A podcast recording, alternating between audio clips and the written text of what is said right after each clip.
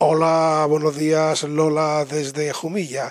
Un grupo de 25 bomberos del Parque del Consorcio de Murcia están preparando una marcha solidaria de 1.300 kilómetros entre Cartagena y Santiago de Compostela para el próximo otoño, cuyo beneficio van a ser destinados a la Asociación de Familias con Cáncer AFAMUR en la región de Murcia.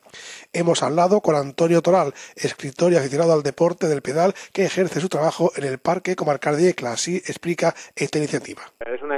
Muy bonita eh, que no surge no surge de mí, surge de unos compañeros de, trabajo, también bomberos, que, que bueno, eh, a raíz un poco de todo lo que está pasando, todo lo que estamos sufriendo con el tema del coronavirus, la pandemia, pues todos sabemos que hay dolencias que siguen existiendo, que apenas tienen visibilidad, pero que hay que seguir acordándose de ellas. Entonces, bueno, tengo varios compañeros, principalmente el que más está un poco involucrando a nivel organizativo es Raúl Lucas, que, bueno, eh, pensó que sería bonito realizar más que una carrera, no es una carrera, sino que es una marcha solidaria que se va a realizar el próximo mes de octubre y que efectivamente va a salir de aquí de la región de Murcia, concretamente de la ciudad de Cartagena y vamos a unir pues la ciudad de Cartagena con, con Santiago de Compostela. Vamos a cruzar toda la península ibérica toda España en diagonal, solamente cinco días. Van a haber cinco equipos eh, y no se va a parar ni durante la noche, ni siquiera. Eh, un equipo eh, realizará una ruta de unos 75-80 kilómetros, a partir de ahí entrará otro equipo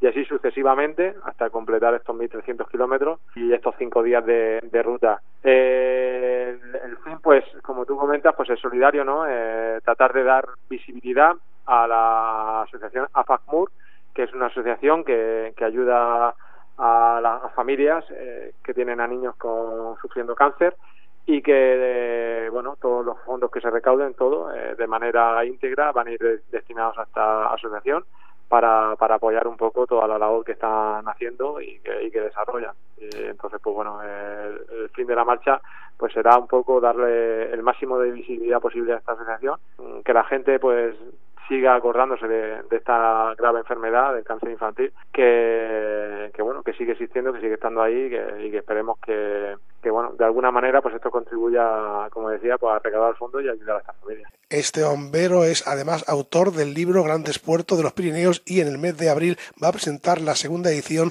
Grandes Puertos de España. Escuchamos sus palabras. Es un trabajo que ya eh, el año pasado por esta fecha yo también se daba por terminado, únicamente pues a falta de de incluso ya estaba maquetado únicamente pues a falta de, alguna revisión final y poco más pero bueno ya vino todo lo que vino el año pasado tuvieron que dejarse eh, algunos planes en el tintero y por parte de la editorial el mío fue uno de ellos y bueno ahora pues esperando que ya sabemos a qué nos exponemos sabemos en qué en qué situación nos encontramos aunque esto es un escenario que es cambiante eh, continuamente y tampoco se puede predecir al 100% todo, pero bueno, en principio está todo preparado para que este año, con, en plena pandemia, pues aún así salga adelante y será cuestión de un par de meses.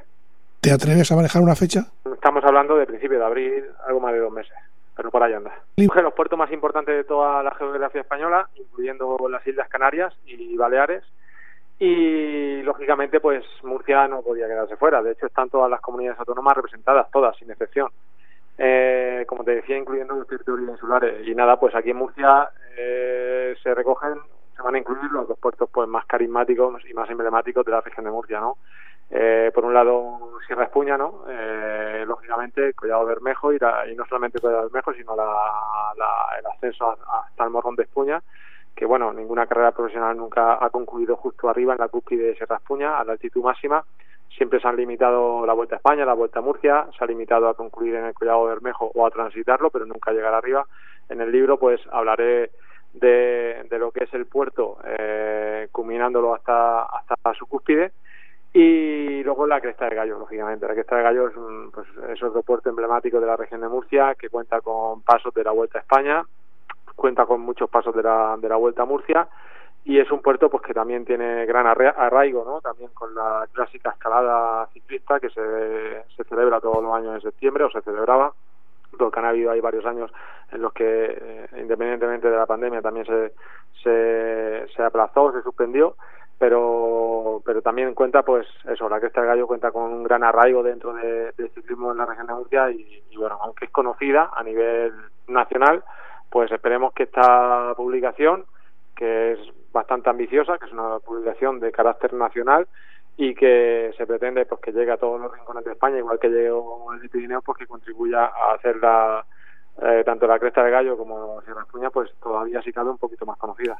Año 2021 comienza la temporada y se retira Valaverde, el ciclista murciano. Mm. ¿Qué resumen se puede hacer de la historia y la vida del ciclismo de Valverde? Yo diría, yo lo resumiría con una palabra, irrepetible. Creo que lo de Alejandro es simple y llanamente irrepetible. Han habido grandes ciclistas de la historia, incluso más grandes que Alejandro por palmarés. Ahí tenemos, bueno, yo creo que estamos todos de acuerdo en que el más grande de la historia ha sido Eddy Merckx. Luego tendríamos ahí Bernard Hinault, y, luego tendríamos lógicamente el mejor ciclista español de todos los tiempos es Miguel Indurain pero pero Alejandro creo que se sale un poco de todo lo que ha existido durante los últimos 20 años en el ciclismo, por supuesto, y yo diría que, como te comentaba, incluso yo diría que desde Inol hasta nuestros tiempos no ha existido nada parecido a Alejandro, y, y tiene mucho mérito lo que ha hecho Alejandro porque, porque ganar de enero a octubre en un ciclismo profesional de hoy día en el que se basa mucho todo en la selección de objetivos es muy muy muy complicado.